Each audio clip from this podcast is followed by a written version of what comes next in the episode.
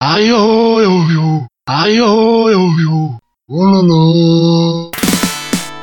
C'est l'heure des démons du midi.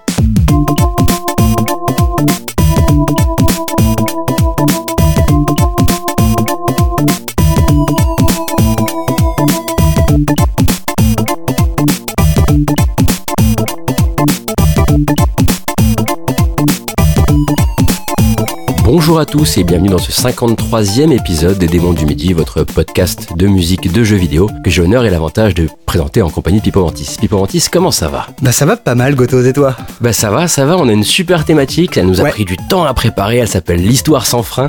Euh, pourquoi? Parce qu'on va vous proposer musicalement de, euh, bah, de vous balader de la Pangée jusqu'à... euh, Jusqu'au futur. Jusqu'au futur, jusqu'au futur, en passant par les époques et les points géographiques qu'on a décidé de sélectionner.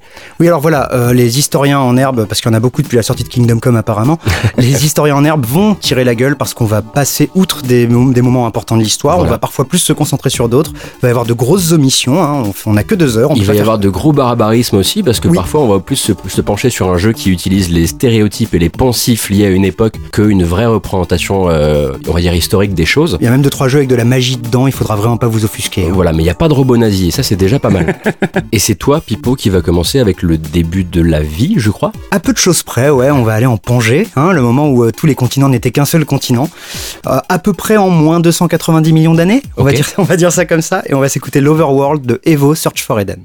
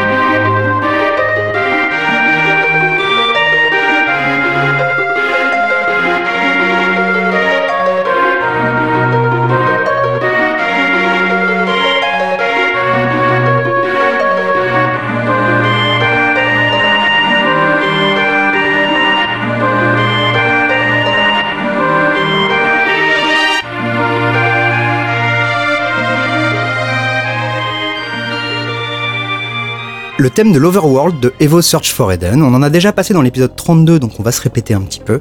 C'est un RPG développé par Almanac, qui est sorti sur Super Nintendo en 92 au Japon, en 93 aux États-Unis, et jamais chez nous, peut-être l'une des plus grandes injustices de tous les temps. et je, je pèse mes mots.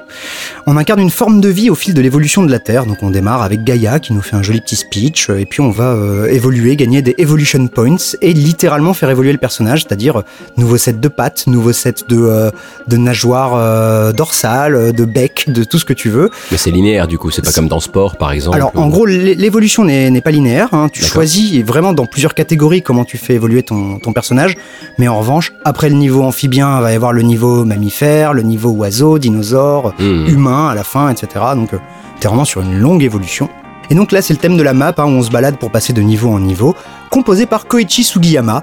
Hein, pas grand chose, juste le doyen des compositeurs de musique de JV et d'animé au Japon. hein. il, a- Ouais. il fête ses 86 ans euh, cette année, pas, pas aujourd'hui. Sa première compo, c'était en 1958 pour la télé japonaise. Il va devenir une sommité dans le milieu, en fait. Et au début des années 80, il envoie une lettre de fan à Enix pour un jeu de shogi. Et Enix, en fait, c'est eux qui font les fanboys et qui l'embauchent. Et euh, donc, il va commencer avec World Golf en 85 et en 86 Dragon Quest. Et à Mhm. partir de là, bon, bah, ça va être n'importe quoi. Il est encore euh, compo sur Dragon Quest 11. Ouais, ouais, toujours. Je pense qu'il le sera sur les suivants, si suivants doit y avoir. C'est aussi l'initiateur des reprises symphoniques d'OST de, dès 1986, puisqu'il avait fait la Dragon Quest Symphonic Suite.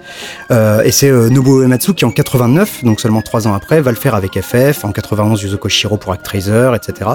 Et enfin, donc du coup, il est un peu reconnu comme le créateur des concerts symphoniques de JV. Mhm. Et ça, c'est un peu la classe. Alors, il y a plein d'autres trucs sur Sugiyama un peu moins cool. Hein. Euh, Il aurait quelques vues un peu négationnistes, révisionnistes, etc. Ce qui tombe bien pour un épisode spécial histoire. C'est vrai, c'est vrai.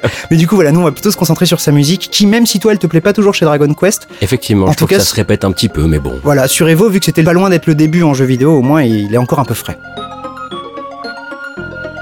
Donc voilà, la vie commence à se développer doucement et elle va forcément passer par euh, différents types d'amphibiens euh, jusqu'aux dinosaures et puis un peu plus tard les grands singes. Ça tombe bien, on a un jeu qui fait les deux. Et c'est un jeu de combat, il s'appelle Primal Rage.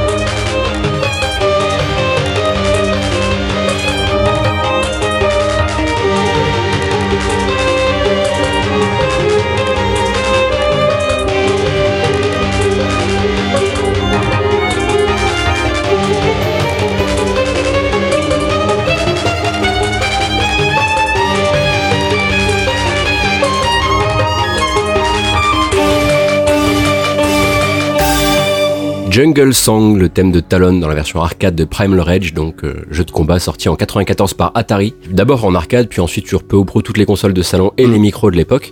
Euh, donc jeu de combat préhistorique entre très très gros guillemets, parce qu'en fait post-apocalyptique. Ce qui se passe, c'est qu'il y a une météorite qui tombe sur la Terre, qui tue à peu près tout le monde, mais elle réveille quelques créatures millénaires, genre euh, des dinosaures et des grands singes qui vont cohabiter, mais surtout se foutre sur la gueule. Mais alors, si le post-apo se passe au Crétacé, si l'apocalypse est au, Cré- au Crétacé, mais que le post-apo est juste après, on est encore finalement C'est la grande boucle. dans la bonne époque. Ouais, ça, ça colle, plus ou moins. Euh, donc ça va donner en fait des bastons entre T-Rex et divinités à forme de Triceratops, des uppercuts entre gorilles et cobras géants. C'est Euh, très très con. Et c'est pas super bien malheureusement. Non, c'est pas super bien. Oui, bon, c'est un jeu de combat Atari, quoi. Tu vois, on pensait même qu'il était de Midway, c'est dire si. ouais, mais moi, si tu veux, je voyais un jeu de combat avec des dinosaures, j'étais hypé, et puis, ben non. hein, et même, même le 2, en fait, il y a- il y, a des dingos qui ont euh, ressuscité le 2 qui a Ouais. été annulé. Euh, et j'avais joué à la version euh, bah, en ROM, hein, de toute façon, il n'y a pas d'autre version. C'est mieux que le premier, mais c'est pas encore ça. Et musicalement, du coup, euh, on s'imagine euh, bah, la jungle, les percus, les clichés sonores qu'on attache euh, à ce genre d'ambiance. Sauf que, euh, sauf que en fait, la personne qui s'occupe de la composition, c'est une américaine qui s'appelle Jan Parson, et elle ne connaît pour ainsi dire rien aux jeux vidéo quand elle Ah. entre chez Atari. Elle vient d'une formation classique et donc elle va décider de mélanger plein, pas mal d'influences, vraiment plein plein d'influences. Euh, donc là, ça s'entend avec euh, le, le petit, les petits violons qui arrivent, bah qui sont ouais. presque là vraiment de la, de la musique classique. Euh, mais Jungle Song n'est vraiment pas le seul morceau concerné. Il y a plein de coquetteries un peu bizarres en fait dans le jeu, euh, comme le thème d'un dinosaure qui s'appelle Sauron, euh, qui est moitié samba, moitié reprise du riff de Smoke on the Water. Ah ouais Euh, le thème de Chaos, c'est de la pop années 80 avec une chanteuse euh, plus cheesy qu'humeur, on dirait de la pop allemande des années 80. On va retourner piocher un peu dans cette Ouais, vidéo, je ouais, crois. ouais, hein. ouais, c'est vraiment à écouter pour le coup. Et donc après ça, Jan Parson, elle repart un peu comme elle était venue, puisqu'elle aide simplement au portage, aux différents portages du jeu sur les différentes consoles. Donc là, à mon avis, elle, elle, fait, elle chapeaute surtout parce que c'est de la programmation sonore Hmm. et de l'arrangement pour des chips sonores. Et ensuite, elle signe juste la BO de Aria 51 en 96 pour Atari toujours. Puis elle quitte Atari et le jeu vidéo. Et aux dernières nouvelles sur LinkedIn, elle bosse chez Microsoft dans le logiciel. Elle s'occupe du design des nouvelles voix synthétiques de Windows. Ah, ok. Et c'est dire s'il y a du taf. Donc voilà. Cet épisode a un petit quelque chose de spécial, hein, comme c'est une thématique chronologique et que ben on a été plus victime finalement de la tracklist que d'habitude. Et, euh, et on va avoir des sensibilités qui font qu'on va avoir peut-être peut-être plus de doublons et de euh, je garde la main que d'habitude euh, en fonction voilà de nos sensibilités musicales.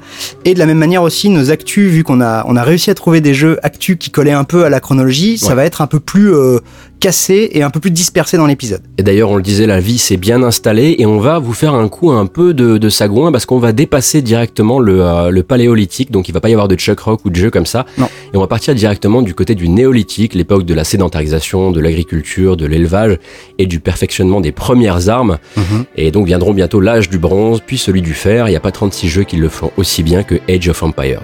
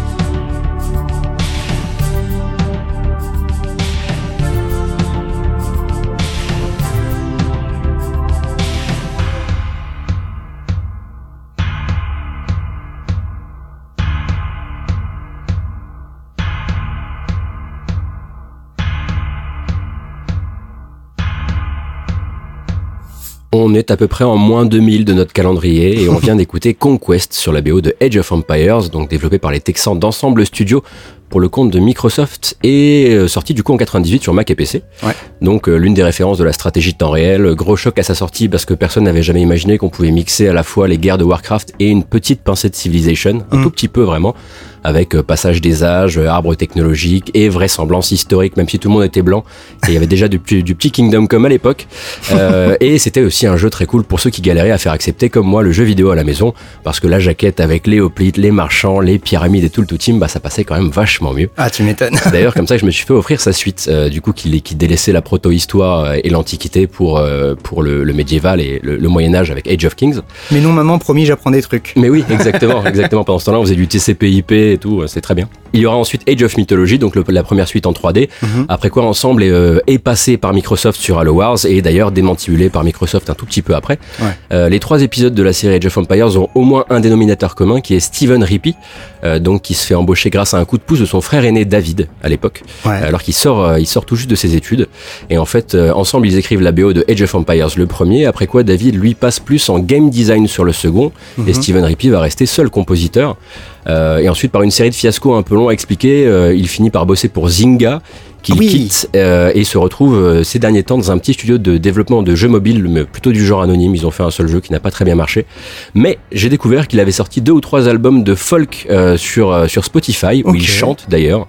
Du coup, donc voilà, dans ces dix dernières années, je crois qu'il y a trois albums et, euh, et j'étais très content de les découvrir, de découvrir sa voix chantée et de découvrir autre chose de Steven Rippey que j'élève parmi mes compositeurs préférés de la vie entière. Et c'est voilà. cool, du coup, ce qu'il fait en folk? C'est vraiment cool, c'est vraiment cool. Après, je m'y connais assez peu en folk, donc si ça se Mais trouve, voilà, c'est ce qui compte, que oui. tu t'y connaisses ou pas. Tu ça m'a touché. Voilà. Très bien. On va maintenant s'attaquer à un triptyque un peu rigolo, puisque on va prendre, on a dû prendre l'Antiquité et on sait qu'il y a quand même trois grandes euh, maisons, trois grandes euh, choses qui se passaient. En tout cas, dans le jeu vidéo, beaucoup. Voilà, dans le jeu vidéo et, dans- et dans, même, même dans la mémoire collective. Euh, voilà, on va avoir l'Égypte antique, la Rome antique et la Grèce antique. Moi, je vais commencer du coup avec l'Égypte antique. On va s'écouter Defeat the Evil Architects sur la BO d'Astérix en arcade.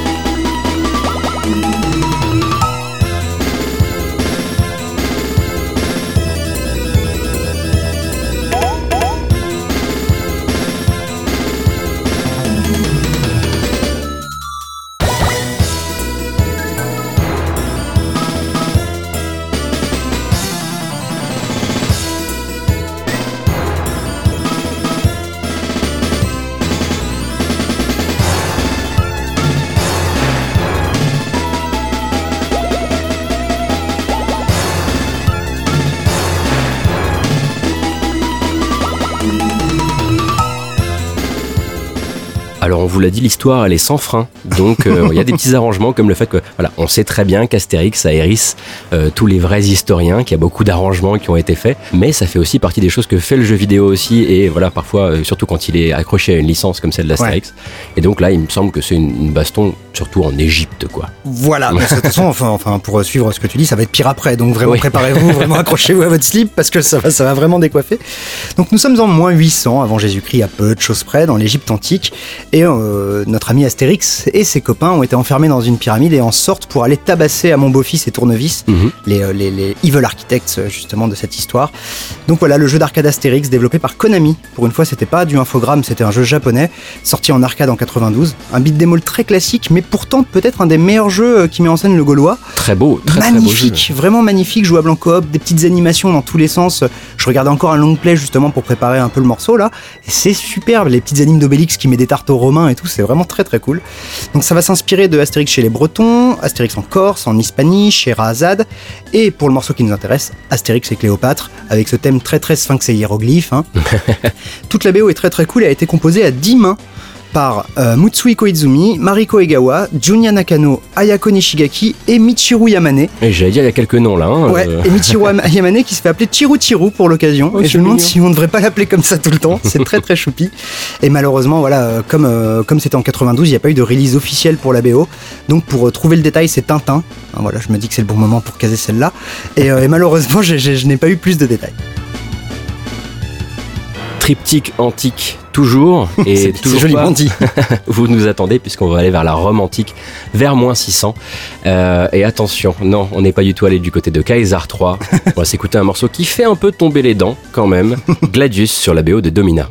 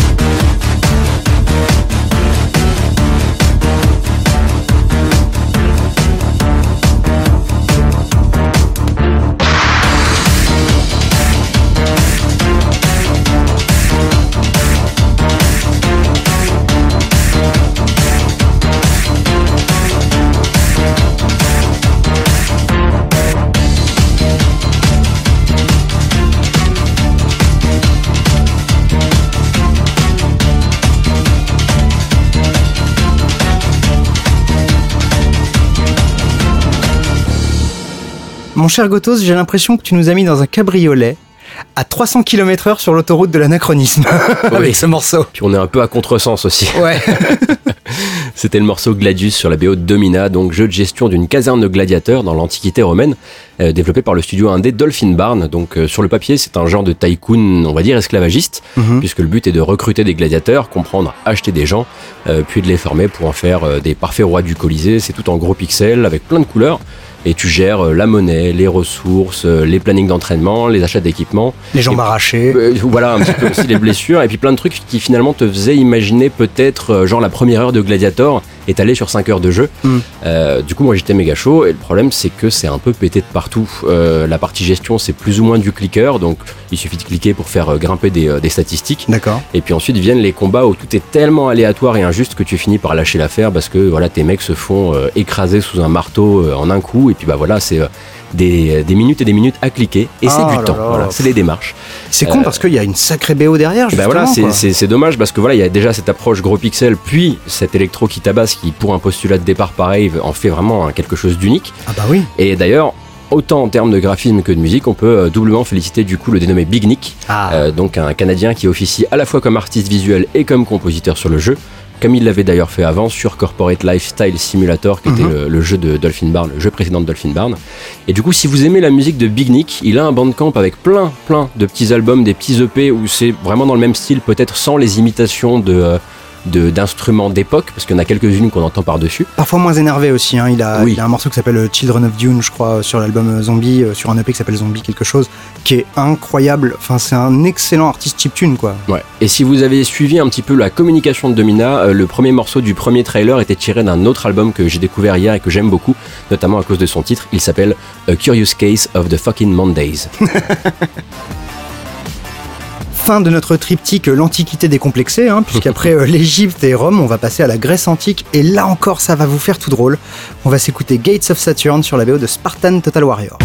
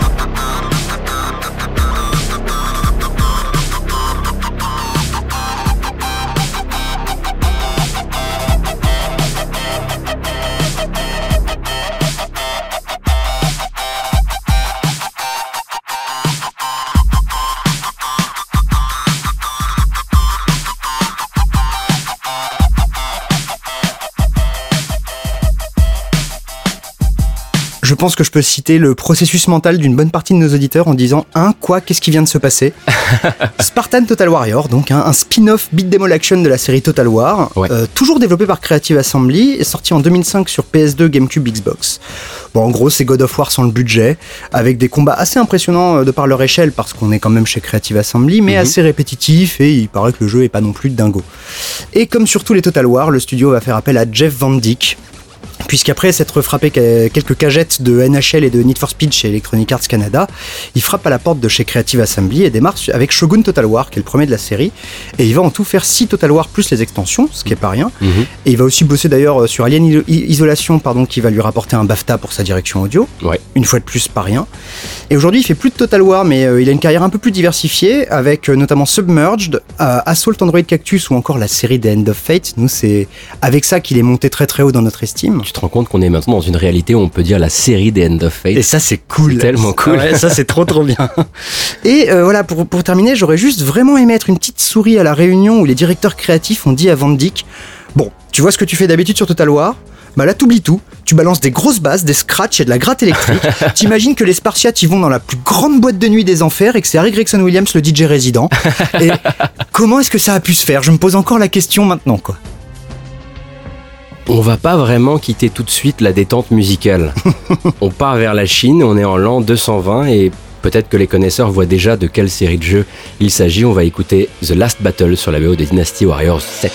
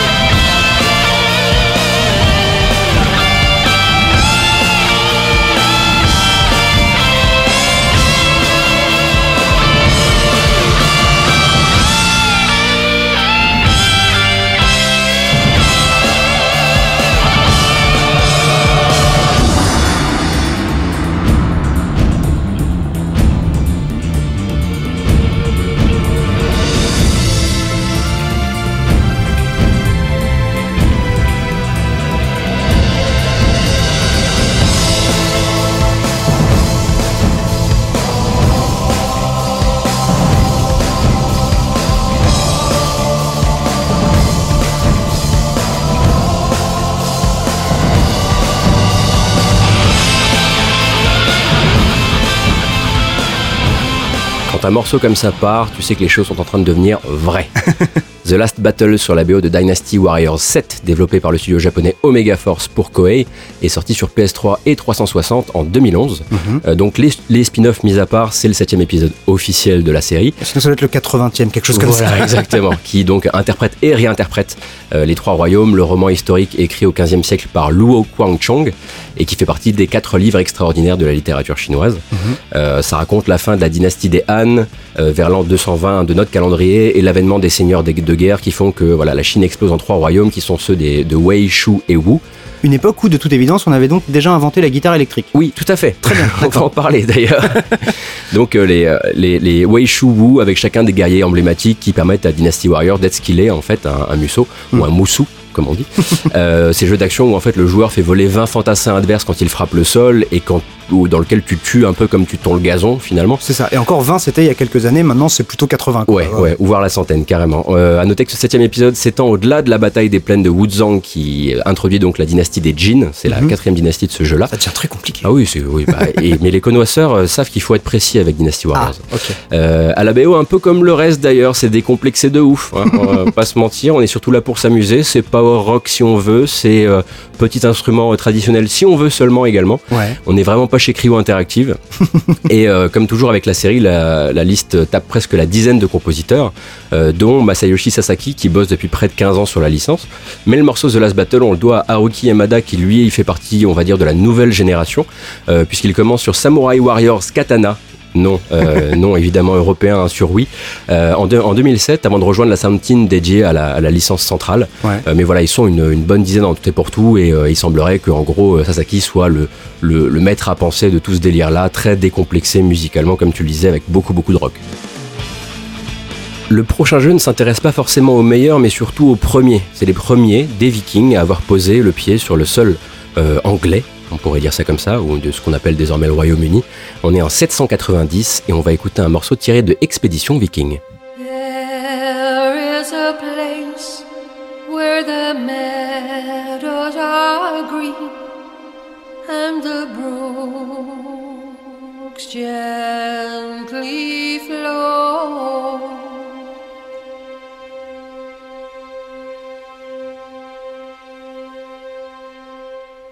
There is a place where the children play, filled with joy and with laughter.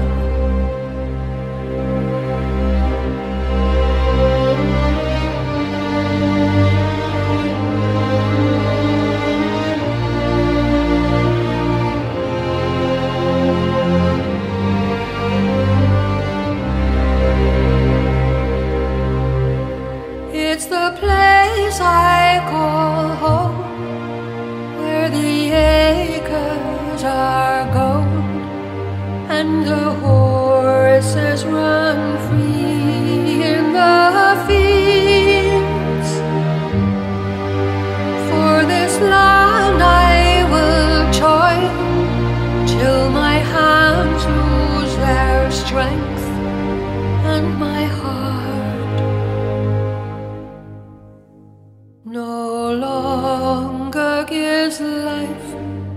to my limbs.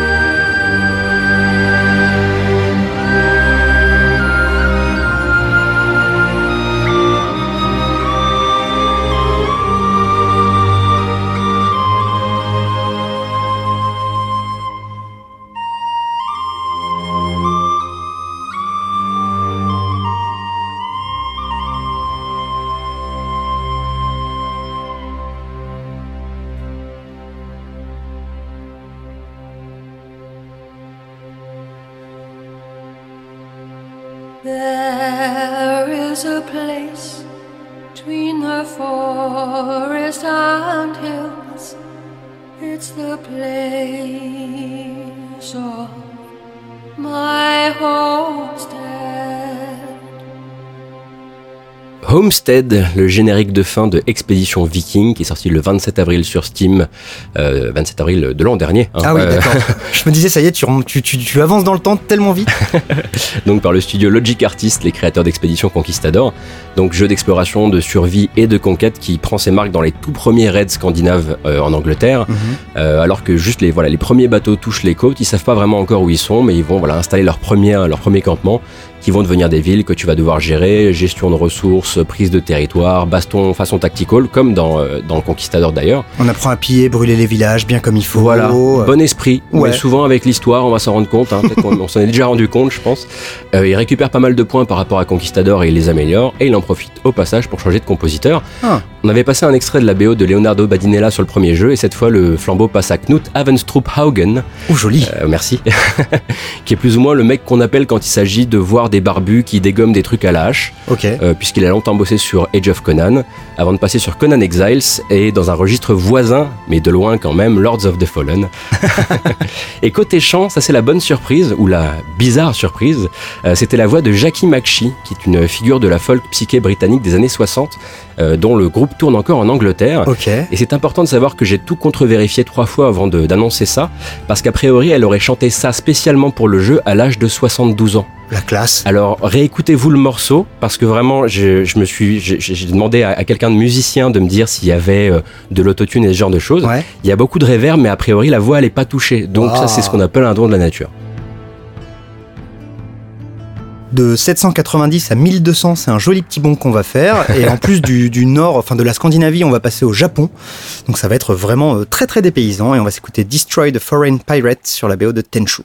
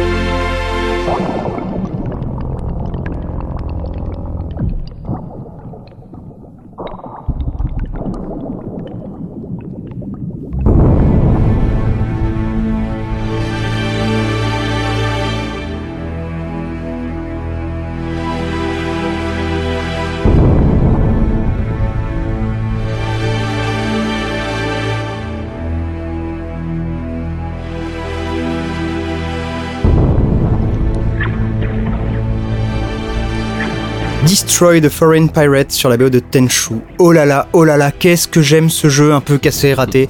Développé par From Software, hein, ils sont toujours dans les bons coups et sorti en 98 sur PlayStation. Un jeu d'infiltration dans la peau du ninja Rikimaru ou de la ninjette Ayame en plein Japon féodal. Maniabilité rigide, combat horrible, visibilité zéro. Mais quelle ambiance, quel, quel délire, quelle ambiance, quelle... Enfin, c'est vraiment très très bien. Notamment grâce à la BO composée par Noriyuki Asakura. Le mec a bossé donc sur la quasi-totalité des Tenchu jusqu'à Shadow Assassin sur euh, Wii et PS2 je crois en 2008, Wii et PSP pardon. Mais il a aussi bossé sur Way of the Samurai, euh, sur Capcom Fighting Jam, pourquoi pas, sur Forbidden Siren 2, mais surtout la quasi-totalité de la BO de l'anime Kenshin. Oh. Kenshin le, le vagabond, j'allais dire Kenshin le survivant, non, Kenshin le vagabond. Et depuis, en fait, il a juste fait la BO de Natural Doctrine en 2014, un jeu que j'ai un peu vite jeté à la benne parce que son gameplay est infâme, mais il faut peut-être que je rejette une oreille sur la BO. Pipo, vous avez prévenu les, nos actualités, les jeux auxquels on a joué ces derniers temps, allaient s'inscrire ben, dans cette frise chronologique. Ouais. Euh, et j'ai eu du pot, moi, du coup, parce que le mien est un vrai jeu, une simulation historique qui s'est vendu comme tel Ouais. euh, et qui a d'ailleurs lancé pas mal de, de- de questions autour des, jeux, des représentations historiques dans le jeu vidéo qui fait que le podcast arrive finalement à point nommé, mais avec son côté un peu foutraque. On a eu, on a eu un peu de chance, ouais. Et effectivement, nous, on peut euh, passer outre le côté, regardez, on est des vrais historiens, et moins se taper la honte que deux, trois autres sur Internet. Et je pense qu'on l'a déjà bien fait là, hein, le côté passé outre. Oui. Et donc on va s'écouter le thème des, euh, des dodos. Et oui, le thème des siestes. Ok. Parce qu'il y en a des siestes dans Kingdom Come avec le morceau From Dusk to Sunrise.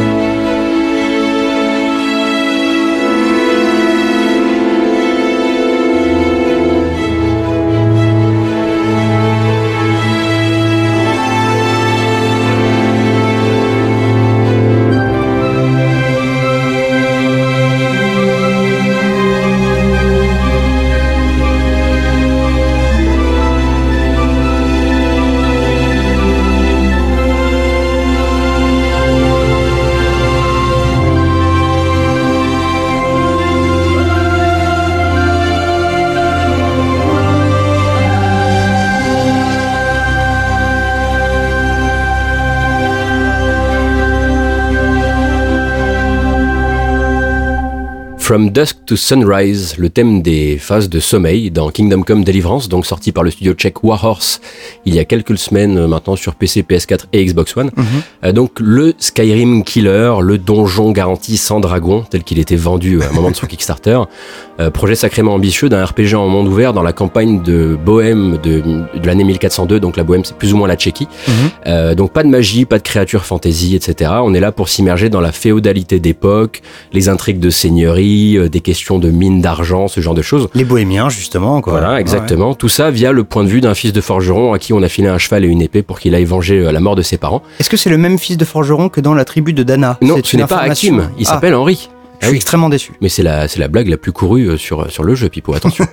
Euh, alors c'est clairement pas un jeu pour tout le monde, avec gestion de la faim, de la soif, des blessures et même de l'hygiène, parce que si tu sens le crottin et que tu vas parler à un noble, tu vas perdre en éloquence. Euh, mais quand ça fonctionne, c'est assez ouf. Euh, Tu peux te spécialiser dans le combat, apprendre à lire en jeu, devenir herboriste ou expert en bière, ce que je suis évidemment devenu.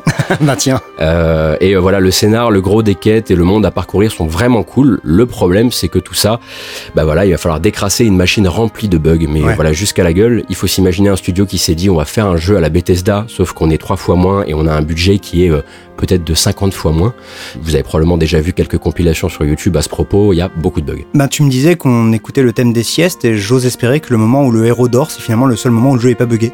Et ça peut arriver, ça Ah. peut arriver. On peut venir te, euh, bah, Ken Lust de Canard PC. euh, voilà. vrai. On est venu le chercher dans son lit parce qu'il s'était couché sans porter sa torche. Et dans la ville, si tu ne portes pas la torche la nuit, tu es, euh, tu es en dehors de la, de la loi. Oui, c'est ça, il est venu le, le tirer de son sommeil en disant il ne faut pas déambuler sans torche. Je peux déambuler dans mon lit, monsieur, je ne sais pas. Mais voilà, question bug, il y a vraiment de belles pièces. Il y en a quelques-uns qui sont même bloquants, euh, qui peuvent merde. un petit peu handicaper la quête principale. Donc si vous êtes patient et si vous êtes sensible aux bugs, attendez une petite année, il n'en sera que meilleur. Et je pense que ça peut devenir vraiment un RPG vraiment très important. Mm. Donc voilà. Euh, à la musique, c'est Yann Valta, euh, assisté par Adam Sporka. Valta, il signe son premier boulot dans le jeu vidéo avec Kingdom Come, Ah après oui. un diplôme à l'Académie des Arts de Prague et 10 ans en tant qu'orchestrateur et arrangeur pour la télé et le cinéma. Ok. Quant à Adam Sporka, à ne pas confondre avec Adam Skorupa, euh, qui lui a travaillé sur la série des Witcher. Sporka, donc, il est ingénieur du son et compositeur, euh, spécialisé dans l'interactivité du son et prof sur ces sujets-là à l'université de Prague. Ok. Euh, l'interactivité du son, c'est plutôt bien géré d'ailleurs en jeu, donc voilà, il a gagné son salaire et tout. Mais c'est une, c'est une, une très chouette BO pour un très chouette univers. Encore une fois, la patience prouvera les qualités du jeu. Si je ne me trompe pas, c'est donc toujours à toi et de la Bohème, tu vas nous emmener au Portugal, c'est ça? Exactement, vers le, les tout débuts du 15e siècle, l'ère des découvertes euh, géographiques surtout, Mhm. avec un jeu japonais qui s'intéresse aux, aux découvreurs européens. On va s'écouter un morceau de la BO de Uncharted Waters.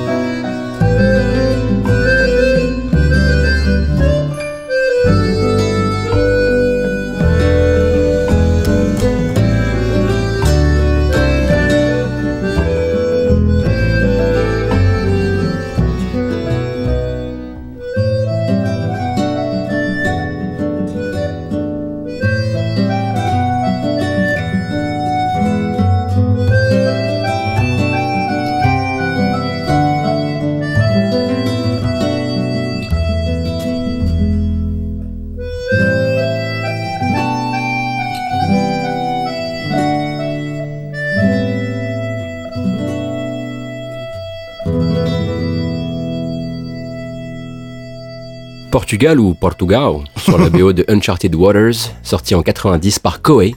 Alors, petite tricherie, hein, puisque cette version du thème du jeu est en fait issue d'un album d'arrangement qui est sorti en même temps, en 90. D'accord. Euh, sorti donc du jeu sur PC, NES, Super NES ou Mega Drive.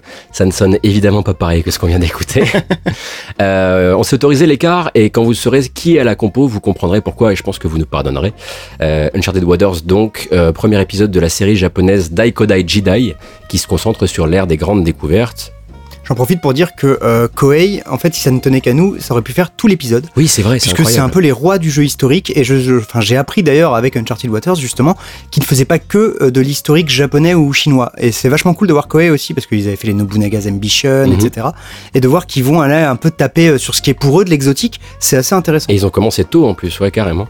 Donc dans celui-ci, on incarne le portugais Léon Franco, dont l'ambition est de restaurer la gloire passée de sa famille, globalement en faisant de la thune. Euh, du coup, il va décider de devenir, devenir euh, bah, euh, navigateur et donc de faire du commerce, de euh, mener des missions de découverte pour certains rois et aussi un peu défoncer des pirates et devenir lui-même pirate parce que la gloire de la famille a ses limites. Donc c'est moitié de la simulation, moitié du RPG. C'est en quelque sorte une, une sorte de cousin de Sid Meier's Pirates Mhm. qu'il dépasse d'ailleurs en termes de, en termes de popularité en Asie. Euh, et à la BO, là, attention, c'est la surprise, c'est une dame née en 1963 à Sendai au Japon qui aime parfois se faire appeler Gabriella Robin. Par exemple, quand elle veut faire croire que c'est quelqu'un d'autre qui a chanté euh, sur la BO de l'animé Turn Gundam. C'est également Vision of Escaflowne, Macross Plus, Ghost in the Shell, Standalone Complex et plus que tout Cowboy Bebop. On parle ici de Yoko Kano. Et oui, mais oui, d'accord, ça explique tout. Enfin, ça explique surtout la qualité du morceau, quoi. Oui. Ah, c'est cool. Et donc euh, Yoko Kano, dont la carrière a en fait été lancée par Koei. D'accord. Euh, via la BO de euh, Romance of the Three Kingdoms par Nobunaga's Ambition également que tu citais à l'instant. Gengis Khan c'est elle aussi. La série des Uncharted Waters, le début en tout cas. Elle part ensuite évidemment vers la télé et le cinéma, mais repasse une ou deux fois par le jeu vidéo, chez Koei toujours pour Uncharted, Uncharted Waters 2 et du côté de Bandai pour évidemment superviser la- l'adaptation de ses compos pour les jeux Cowboy Bebop sur PS1 et PS2. Alors je connais pas Cowboy Bebop, c'est je le dis, j'adore Ah, il la BO, Il faut. mais du coup je connais pas les jeux non plus et je sais pas ce qu'ils valaient. Les jeux sont pas ouf. Mais moi j'ai encore la mâchoire par terre là en fait. Que savoir de savoir que c'est Koei qui a lancé Kano, ça me rend ouf parce que ben Kano justement aujourd'hui on s'en souvient pas une seule seconde pour nous Ouais, ouais, mais ça a été très très rapide hein, pour elle. Bah, mais pour Cowboy Bebop, Wolf's Rain et tous les autres animés qu'elle a fait quoi, c'est Mm. hallucinant, c'est cool. Après cette anecdote, c'est l'heure de la rubrique de l'invité qui est le seul à n'avoir pas fait d'effort et à n'avoir pas essayé de coller au thème. hein. En même temps, on lui avait rien dit. Et cette fois, ben, on est une fois de plus super fiers puisque c'est Alexander Brandon, Monsieur Unreal Tournament 99, Deus Ex et Bejeweled 3 parce que je refuse qu'on l'oublie, qui va nous faire écouter Maximum Power sur la BO d'Afterburner 2.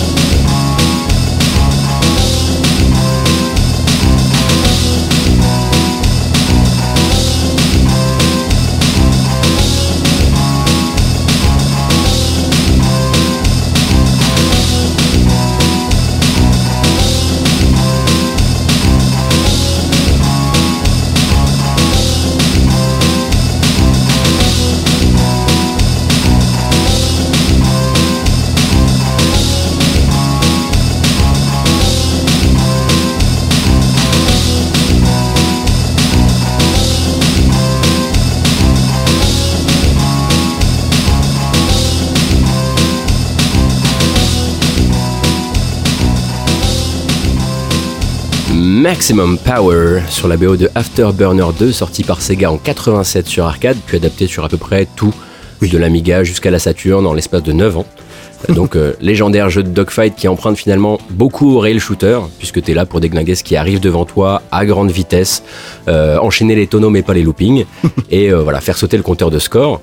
Comme le premier, Afterburner 2 sort en plusieurs configurations arcade, debout face aux meubles classiques, mais également dans une cabine montée sur vérin, un modèle que beaucoup de personnes connaissent parce qu'il apparaît dans la, la scène de la salle d'arcade de Terminator 2. Ah oui, c'est le moment voilà, où, euh, où John, euh, le, le pote de John Connor vient lui dire Hey, il y a un flic un peu chelou qui te, qui te cherche. Bah, il est en train de jouer au premier Afterburner, c'est la même cabine. Où on découvre le fusil à canoncier dans le bouquet. Exactement. Donc jeu signé Yu Suzuki, avec à la composition son partenaire de tous les instants, ou presque, à savoir Hiroshi Kawaguchi, Ouais. Euh, l'un des doyens du, groupe musical de Sega, le SST Band, auteur des BO de Space Harrier, Outrun, le deuxième Alex Kidd, Hang On, Sword of Vermilion, et j'en passe. Ouais, il est responsable du son arcade de Sega euh, Voilà. en grande partie dans cette Exactement. époque-là. Et ouais. puis même, voilà, en gros, si vous avez joué sur Master System ou Mega Drive un peu régulièrement dans votre vie, il y a forcément des arrangements qui viennent de ces compositions, qui sont logés quelque part dans votre petite caboche. Ouais. Donc voilà, c'est, on le surnomme Hero, et c'est pour ça aussi, hein, c'est parce que c'est un véritable héros. Et donc voilà, Maximum Power, c'est le choix d'Alexander Brandon, compositeur reconnu, comme tu le disais tout à l'heure, pour quelques BO de légende, dont celle de, je voudrais, je voudrais citer Tyrian également, mais celle de Deus Ex. Tu as raison. Euh, mais aussi un sacré passé dans la démoscène sous le pseudo Siren. Ouais. Et on parle euh, beaucoup moins de ça, mais c'est aussi quelqu'un qui a beaucoup œuvré pour la professionnalisation du mé- des métiers du son dans le jeu vidéo. Ah ok. Et qui a par exemple, euh, et il allait de studio en studio pour monter les divisions audio, et puis ensuite il partait. Donc il a fait ça notamment chez Obsidian, et ça je l'ai découvert. Ok. C'était un peu fou. Qu'il rejoint en 2007 et il quitte en 2009, une fois le travail accompli, une fois que tout le monde est installé, euh, salarié, en poste, etc. Ah oui, c'est vraiment le maçon des, des, des, des, des- des coins audio de chaque boîte. C'est assez rigolo marrant, comme, ouais. euh, comme anecdote. Et du coup, dans son mail, il explique son choix de morceau et on va évidemment confier le doublage à Faskill. Quand on insérait une pièce, la borne jouait ce morceau en attendant qu'on appuie sur Start. Elle semblait tellement heureuse qu'on les choisit au milieu de toutes les autres, et à l'époque peu de jeux avaient un son aussi cool. Il y avait déjà les BO à base de samples, bien sûr, je me souviens encore des sons sophistiqués de Legend of Cage, plutôt vers 1985. Deux ans plus tard, Afterburner faisait la même chose, mais avec des guitares, et pour moi ça changeait tout. Eh bien encore merci à Alexander Brandon pour euh, ce morceau qui met la patate et qui lui du coup est un vrai gros anachronisme en plein milieu de notre épisode. Mais on s'en fout. Il y C'est avait cool. quand même une, petite citation de James Bond qui pourrait peut-être, euh, voilà, Ouais, mais là on est entre 1500 et 1600, donc bon, si tu veux, James Bond, il est pas encore né. effectivement. Et en parlant de 1600, justement, enfin du XVIIe siècle de manière un peu plus large, on va écouter, c'est mon actu, cette fois-ci d'ailleurs, j'ai oublié de le dire, on va écouter Weight of a Doubt sur la BO de Dandara.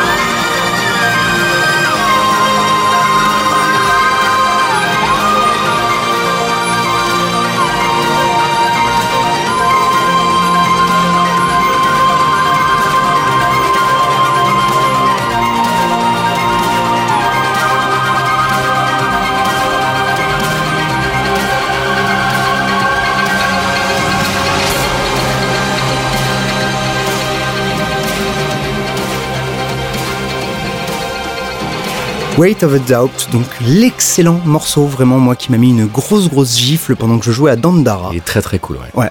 Donc Dandara, développé par Long Hat House, est sorti il y a très très peu de temps sur toutes les plateformes disponibles quasiment, puisqu'il est même sur Android et iOS, je crois. C'est un Metroid-like en pixel art, très très élégant, très très dépaysant, où on ne peut pas en fait marcher ou courir, on ne se déplace qu'en bond sur les murs en faisant fi de la gravité. C'est très cool, il y a vraiment des, des moments assez incroyables. Il y a des problèmes de courbe de difficulté, mais globalement ça reste un jeu que je conseille pour ceux qui veulent encore euh, saigner du Metroid-like, euh, il y a vraiment de quoi faire. Et donc pour rester dans notre thème, le jeu est inspiré par la véritable Dandara, une guerrière quasi légendaire qui combattait l'esclavage à coups de capoeira dans le Brésil du XVIIe siècle. Donc c'est un peu la classe. Euh, malheureusement donc notre Dandara virtuelle est un peu moins balèze, mais, elle s'en sort très très bien avec ses petits bons et son petit pistolet. Et pour revenir du coup à la BO, elle est composée par Thomas Kaufmann, ce qui me- commence à me faire dire que beaucoup de Kaufman font d'excellente musique. hein, parce que on adore Wurt, hein, comme d'hab. Euh, Kaufman qui n'en est pas à son coup d'essai, puisqu'on pouvait l'entendre sur les OST de Oniken et euh, pour les plus déviants, même sur Fate OS, Proto Thunder Alpha ou encore Mr. Square. Si on dit 18e siècle et âge d'or de la piraterie, vous penserez à Assassin's Creed Black Flag et vous ne serez pas vraiment loin du compte. parce qu'on va passer un morceau tiré d'un DLC. C'est pas tous les jours dans le podcast. Avec Freedom Cry. Oh, oh,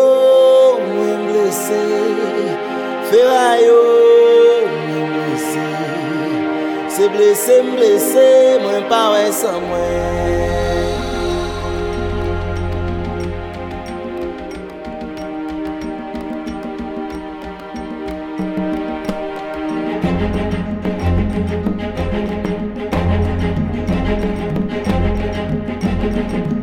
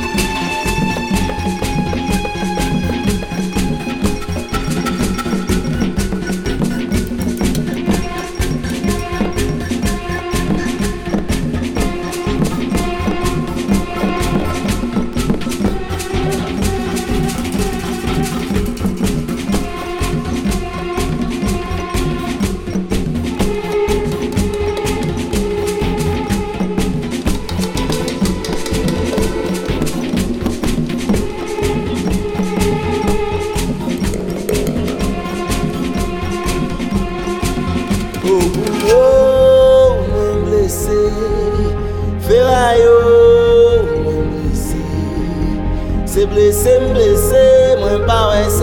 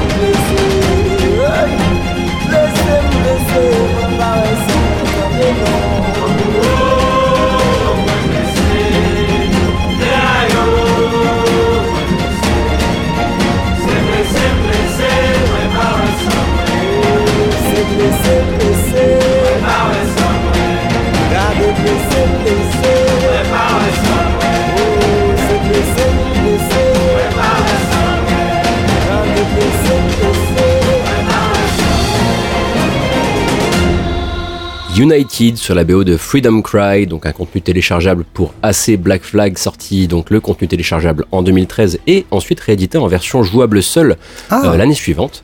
Euh, on n'y suit plus ce coup-ci les aventures d'Edward Kenway, le pirate de AC4, euh, mais Adewale, un de ses amis, ex-esclave de Trinidad, qui est devenu ensuite, ensuite son quartier maître sur son bateau, et ensuite devenu assassin entre les, dans les, durant les 15 ans qui séparent le jeu et son, son DLC. D'accord. Euh, son bateau s'échoue en Haïti et où il découvre Port-au-Prince, qui est à l'époque une, une sorte de plaque tournante de la traite des esclaves noirs. Et ce qu'il va voir là-bas va le faire passer de pirate qui pense qu'à sa gueule à sauveur. Mhm. Euh, après, bon, faut aussi utiliser les assets et les mécaniques du jeu original, donc tu les libères pour mieux les recruter dans une rébellion où tu vas pouvoir les appeler en jeu. Évidemment, il y a plein de phases en bateau, évidemment, Euh, mais ça reste le seul euh, assez où tu surines des Français et des Belges pour sauver des gens qui sont enchaînés dans des champs de coton. Ouais. Donc ça a quand même vachement plus de sens que tous les délires Illuminati, Templiers que la série a pu utiliser pendant euh, très très longtemps. Pour la BO, Ubi s'est adressé au Français Olivier de Rivière, euh, et lui a ensuite décidé de faire euh, jouer une partie de la musique par un orchestre, une autre par la troupe Macandal, hein, qui est un collectif musical formé en Haïti dans les années 70. Ok. Et ensuite, le tout accueille une première voix, c'est la, la lead pendant quasiment toute la BO, euh, qui est celle d'un chanteur haïtien qui s'appelle Bonvelino. Et euh, donc, comme souvent avec le compositeur, il y a toute une partie qui, euh, qui est euh, complètement sur de la musique adaptative. C'est sympa à écouter comme ça sur un album, mais il bosse vraiment sur ce qui va se passer, ce qui va répondre au gameplay. Par exemple, il y a beaucoup, beaucoup de chants. Quand tu vas libérer un champ de coton, par exemple, plus tu vas tuer les, euh, les geôliers, plus tu vas avoir les chants qui montent et Ouais. qui voilà qui te donnent voilà le, le, le- cri de liberté et en même temps qui euh, récompense le joueur pour ce qu'il est en train de faire. C'est un truc que lui fait sur plein de BO, il avait fait sur Remember Me, euh, enfin voilà.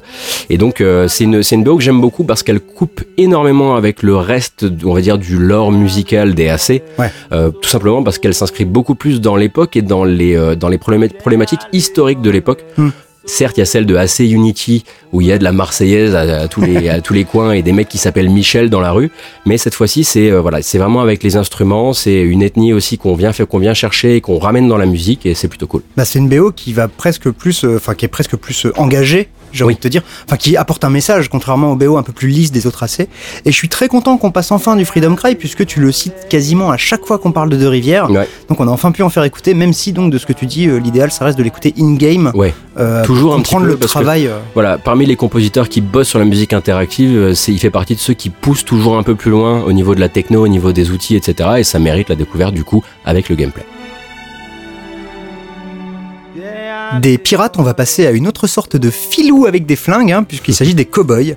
Et on va s'écouter Gunfight at the Sunset Choral sur la BO de Sunset Riders.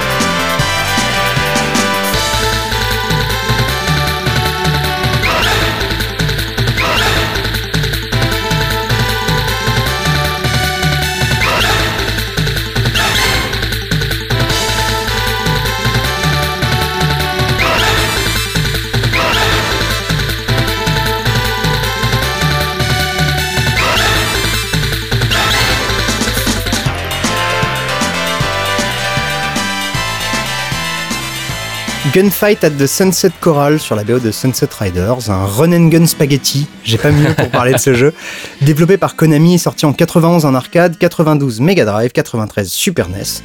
On choisit un cowboy parmi quatre et on va chasser des primes, hein, littéralement, on va, aller tuer des grands méchants qui rapportent plein plein de pognon. Il y a une tonne de situations débiles, il y a tous les clichés du western, il y a des petits détails dans tous les sens, on va se faire une attaque de, diligence, on va être à cheval, on va courir sur des, sur des taureaux dans un, dans un élevage, enfin L'action sur le toit d'un train qui est lancé et Tout tout. à fait. ouais. Et c'est vraiment, euh, il a une patte ce jeu qu'ont très très peu de jeux de run and gun euh, Konami. Et il a surtout cette très très chouette BO Spaghetti elle aussi d'ailleurs, composée par Motoaki Furukawa. Tout simplement le guitariste principal du Konami Kukeya Club, dans la maison depuis 87, où il va démarrer avec Nemesis 2 et le premier Metal Gear, puis pêle-mêle Super Contra Snatcher, Police Notes, Lethal Enforcers, Castlevania Rondo of Blood, et puis plus rien. Castlevania. Oui, et puis plus rien jusqu'à Castlevania 64, à part une participation à l'OST de Thunder Force 6 sur PS2. D'accord. Voilà, de Konami, il est passé à Sega et il faudra du coup écouter ce qu'il fait. Il a dû lâcher un ou deux solos de guitare, mais je pense qu'ils sont assez méchants pour qu'on les diffuse peut-être un jour. Pipo, je vais m'autoriser à le dire, tu gardes la main. Oui, Et on va prévenir un petit peu. Voilà, je tout à pense l'heure, c'est on, nécessaire. on parlait de Freedom Cry et c'était euh, vraiment, on rentrait dans le sens historique des choses. Ouais. Là, on est sur un jeu qui va plus regarder un- une question, voilà, du, du gros massacre de la manière la plus rigolote, lolilol possible. C'est ça. Ouais. On est en pleine guerre de sécession. On va s'écouter le thème de la carte de North and South, le jeu tiré des- de la BD des Tuniques Bleues.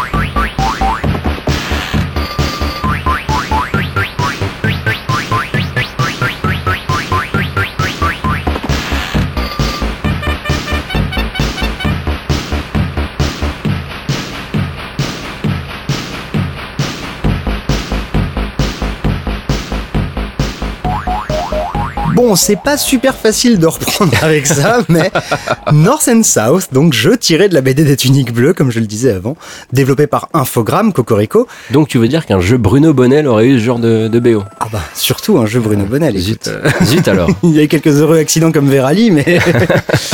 Euh, développé donc par Infogrames effectivement, est sorti en 89 sur Atari, Amiga, Commodore, PC, MSX, NES et j'en passe. Mhm. Un jeu plutôt cool en fait, puisque euh, il y a une phase stratégique tour par tour euh, sur une sorte de plateau de risque qui représente ben, le, le- le théâtre de guerre de la guerre de sécession. Euh, puis trois séquences différentes en fonction des actions qu'on va mener sur chaque case. Donc un combat de troupes en temps réel qui est une sorte de RTS simplifié pour ben, les combats classiques Mhm. mais aussi une sorte de runner avec obstacles à éviter pour les prises de fort et un runner encore plus compliqué pour les prises de train ou de enfin ouais, ouais de train pas euh, pas de diligence de train parce qu'on peut se casser la gueule et, euh, et décéder sous les roues du train ce qui est pas très très cool et puis il y a surtout ces quelques morceaux d'églingos composés par Feu Charles Calais qu'on Mhm. avait déjà cité dans l'épisode 18 pour le jeu Flood un lyonnais qui a beaucoup beaucoup baroudé dans le jeu vidéo.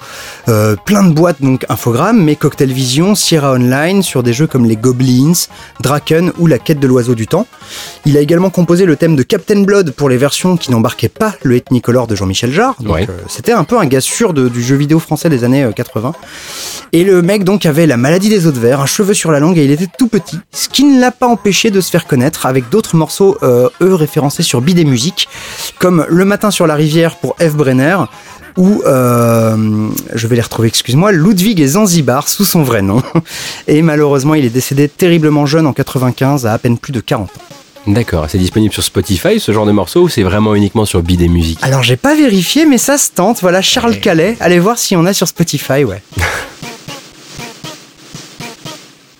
Tu me parlais de Spotify, et ben pour terminer mon, mon petit run de trois morceaux d'affilée, on va parler d'un morceau qui n'est ni sur Spotify, ni ailleurs, ni nulle part. On a eu Ouais. énormément de problèmes à le trouver.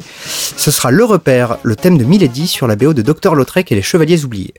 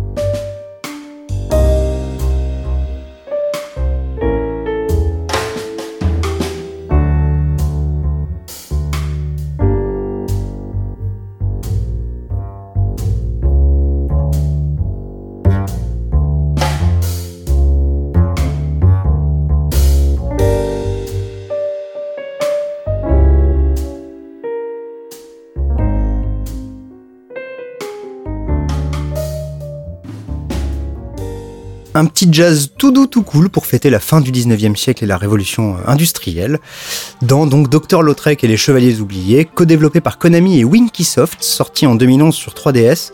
C'était un jeu d'aventure et d'énigmes qui pompe gentiment Professeur Layton, Mhm. mais qui se passe à Oulala Paris Moulin Rouge, et donc tout de suite, ben, c'est un peu plus intéressant, avec le docteur Jean-Pierre Lautrec et son assistante Sophie Coubertin.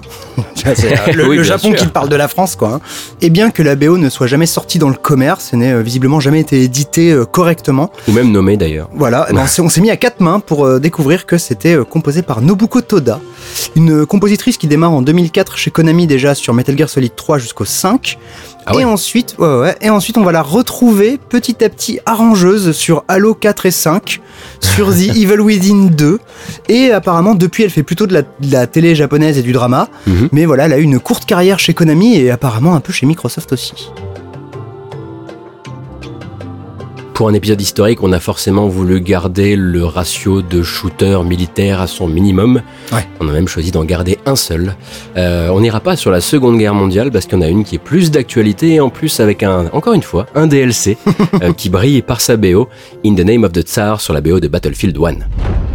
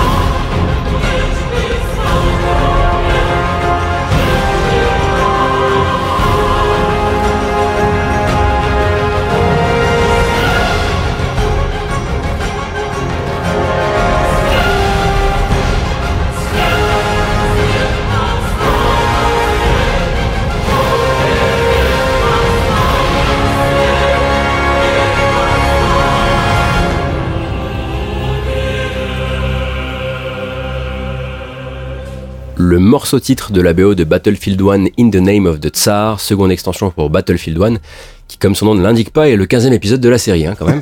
Euh, bon, vous connaissez peut-être les grandes lignes, c'est du multijoueur à belle échelle, pampon à pied, pampon en véhicule, cette fois durant la Première Guerre mondiale. Et grâce à cette extension, c'est sur le front de l'Est que ça va se passer, du point de vue de l'Empire russe.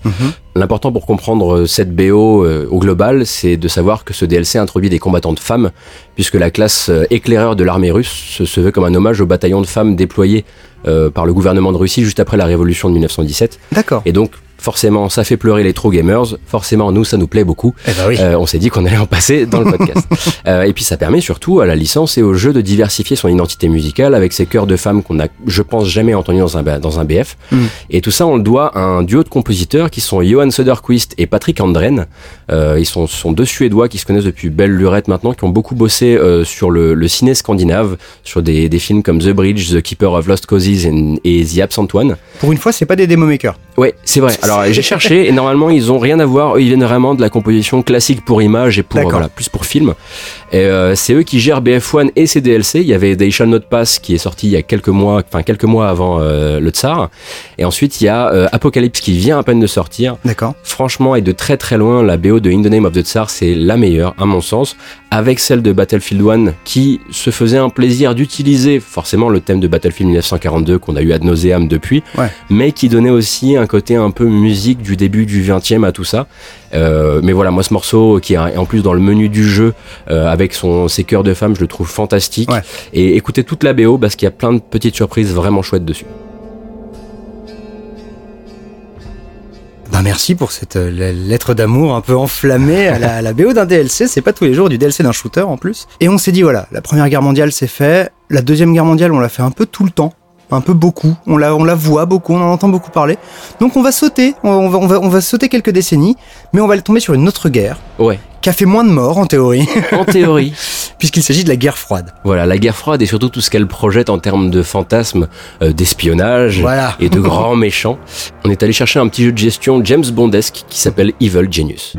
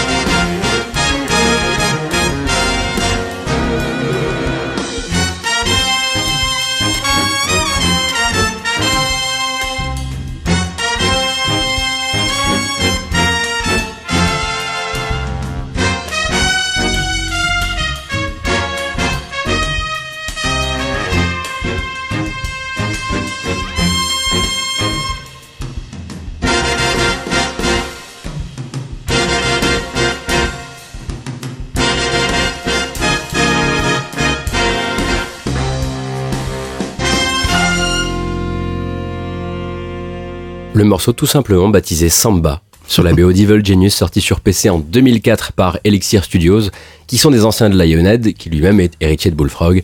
D'accord. Euh, c'est important parce qu'il monte le studio pour ce jeu qui s'envisage comme un dungeon keeper évidemment Et oui. au pays des méchants de James Bond. Donc tu as quelques références à la crise des missiles de Cuba et au bloc de l'Est pour le folklore. Ensuite une DA entre les 60s et les 70s et te voilà bombardé génie du mal. Euh, tu vas être à la fois chargé d'aménager ton repère de savants fous en prévision des assauts des forces de la justice. Euh, tu vas pouvoir envoyer tes meilleurs éléments commettre des méfaits aux quatre coins du globe pour ramener de l'argent principalement évidemment. C'est le nerf de la guerre. Euh, c'est finalement une sorte d'Austin Powers du point de vue du Docteur d'Enfer et sans le côté graveleux de la chose, mais quand même le côté groovy et cette envie aussi de faire capituler le monde libre en lui faisant cracher un max de thunes. De toute façon, on mettait soit ça, soit No One Lives Forever euh, pour euh, le- la jouer dix ans après. Quoi. oui, c'est ça. Et en parlant de Nolf et donc de groovy, j'aime beaucoup la petite samba composée donc par l'anglais James Hannigan, un type assez peu connu malgré un CV très très long et je l'ai découvert.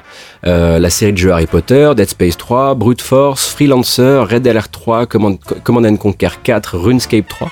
En fait, il est allé sur les suites où, où les, où les, les- Voilà. les originaux étaient trop chers. quoi. Exactement, il a également une bonne vingtaine de jeux de course automobiles pour Electronic Arts à son actif. Et en gros, c'est voilà, il fait partie de cette vingtaine de compositeurs qui, dans les années 2000, ont continué à faire des suites, notamment pour EA, et qui sont pas forcément dans toutes les interviews. Peut-être qu'il faudrait d'ailleurs aller le chercher pour, euh, pour ça, et au moins pour, pour l'inviter, euh, pour, pour proposer un morceau dans le podcast. Ah bah oui. Mais voilà, il lâche pas l'affaire, ça fait déjà presque 20 ans. Ouais. Donc on lui souhaite encore tout le meilleur. Je sais pas dans quel euh, studio il est actuellement, il me semble qu'il est indépendant.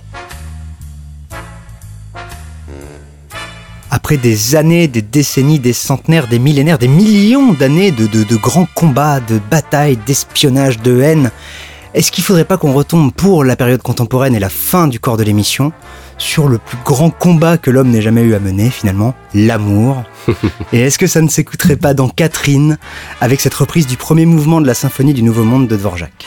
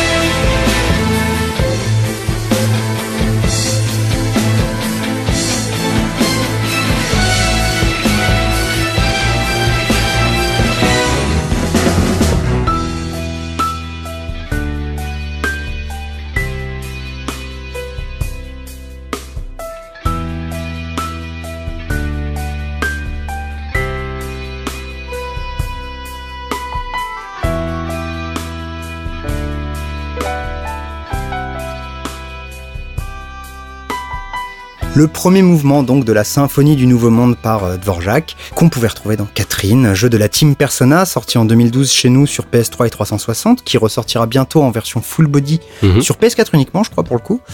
Euh, donc en gros, c'est un, un jeu où on va suivre Vincent, un trentenaire, euh, tiraillé entre Catherine, sa copine qui compte bientôt épouser, et cette nouvelle Catherine qui va rencontrer dans un bar et qui va le dragouiller à fond, enfin plus que le dragouiller d'ailleurs. Mhm. Et en gros, voilà, l'idée, ça va être de suivre ce trentenaire dans ses grandes questions euh, philosophiques et existentielles.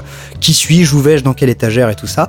Et l'histoire, c'est que en fait, autour de tout ça, euh, il y a une espèce de malédiction qui tombe sur, euh, sur la ville de notre héros et que ben, la nuit, euh, il a des cauchemars. Ouais. Il doit grimper de gigantesques tours en déplaçant des blocs. Que t'adores et d'ailleurs ce, ce jeu, tu l'adorais, Ah, ce je- mini-jeu. mais j'adore tout le jeu Catherine, de toute façon, c'est brillant. Et, euh, et l'affaire, en gros, c'est que qui meurt dans son cauchemar meurt dans la vraie vie. Ouh, et c'est que les, les, les gens infidèles qui meurent. Oh là là, c'est très très bizarre. Donc voilà, un, un jeu très très différent venant de la team Persona, qui est plus habitué à nous faire euh, tabasser des démons millénaires avec des jeunes étudiants. Mais c'est vraiment un jeu fantastique, un, un vrai jeu adulte qui me, qui me plaît encore beaucoup aujourd'hui. Et donc toutes les phases de cauchemar en fait vont être illustrées par des reprises de classiques. Mhm. Donc ici Dvorak est toujours euh, à la tête de la BO, c'est Shoji Meguro, qui a donc composé toutes les BO des Shin Megami Tensei et Persona jusqu'à Persona 5 qu'on a, qu'on a passé plein de fois parce qu'elle elle tabasse. Et la BO de Catherine, on va avoir un- d'un côté du hip-hop, de l'autre côté du petit jazz un peu lounge et ses reprises de classiques qui, euh, bah, qui sont très très souvent inspirées. Je sais qu'on a, on a pas mal galéré à trouver Ouais, la bonne, donc c'est plutôt bon signe. Et dernière petite anecdote sur Shoji Meguro que je répète très souvent mais que j'aime beaucoup. Il est diplômé d'hydromécanique à l'université de Tokyo et c'est toujours bien de le savoir. Arrivé à la fin du corps de l'émission, on ne va pas briser les bonnes habitudes, on Ah termine toujours sur une reprise. Et vous ne pensiez quand même pas qu'on allait vous laisser sur l'amour, les petits papillons et éventuellement l'adultère. C'est une drôle de sortie. Non, non, on va partir vers le cyberpunk, le futur qui va mal, euh, du pain, des jeux et des jeux qui font très mal avec une reprise de Speedball 2 par Renkan.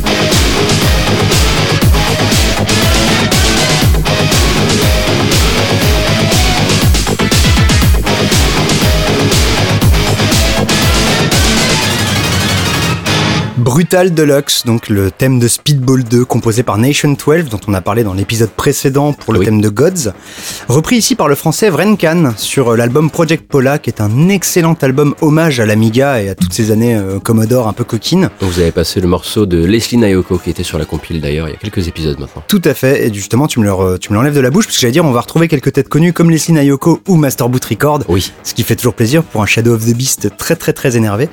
Et pas de bol, mais Vrenkan en fait, euh, il a juste une page SoundCloud sans aucune info autre que il vient de Metz. Donc je suis ravi d'apprendre que euh, voilà. mais à part ça, c'est encore une énigme et Dieu sait qu'on en a beaucoup dans euh, dans ce podcast.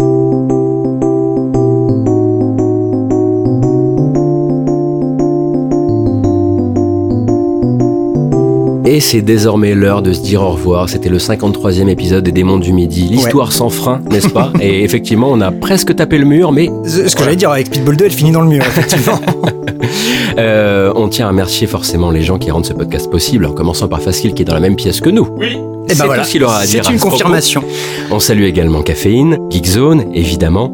Euh, on vous salue, vous, de continuer à nous suivre ou de, pour nous avoir découvert sur cet épisode un peu particulier. Oui, euh, vous écoutez avez- les autres, hein, celui-là il est Oui. bizarre. hein.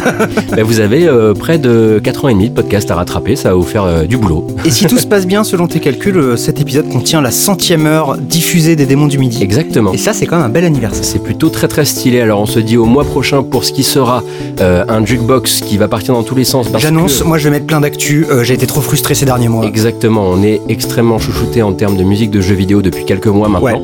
Euh, D'ici là, on vous dit au mois prochain, on vous souhaite du bon jeu vidéo, de la bonne musique de jeux vidéo, etc. Et on vous embrasse très fort. Plein de bisous. À plus.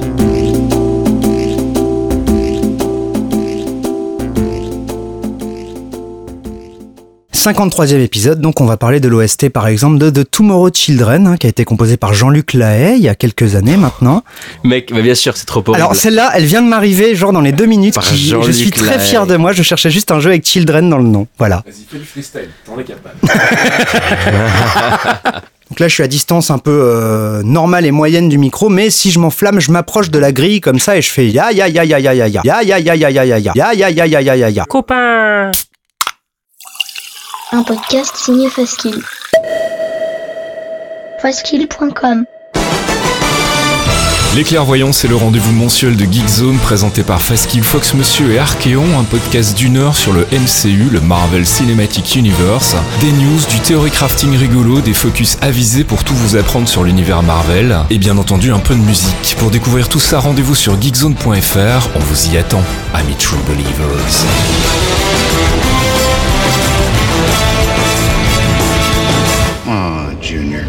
You're gonna break your old man's heart. If I have to. Nobody has to break anything. Clearly, you've never made an omelet. You beat me by one second.